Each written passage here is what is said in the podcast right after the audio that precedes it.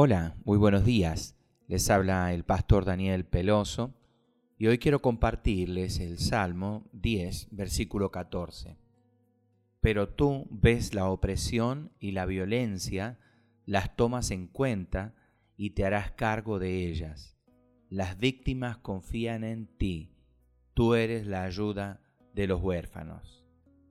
Este pasaje contiene dos apelaciones de David apela al conocimiento que Dios tiene de todos los males que los opresores llevan a cabo.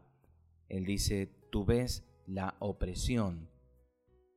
Según el diccionario, opresión es el uso arbitrario de poder o la coerción a través de medios violentos para restringir o limitar la libertad de una persona o grupo, violar sus derechos.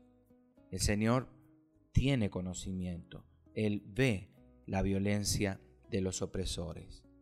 También apela a la dependencia que los pobres y oprimidos tienen de Él.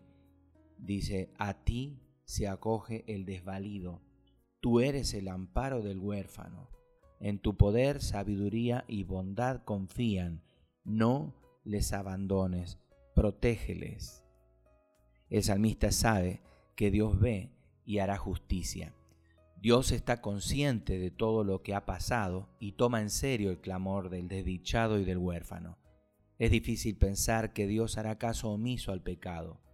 Él es bondadoso, que además tiene paciencia ante las injusticias, pero por más que así sea, Él escudriña y ve todas las maldades y nunca dejará de pagar a cada uno según sus obras. Con mucha frecuencia, tenemos la tendencia a pensar que Dios pasa por alto la maldad de muchos y pensamos que a los malos les va mejor en la vida.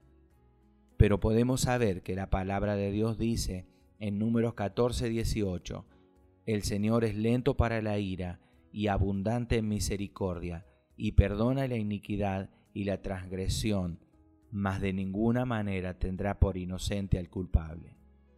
Señor, que tu misericordia nos alcance, que en tu bondad mires nuestra angustia y nos salves. En tu poder y sabiduría no nos abandones y permítenos ver tu mano obrando con justicia y rectitud. En el nombre de Jesús. Amén, amén y amén.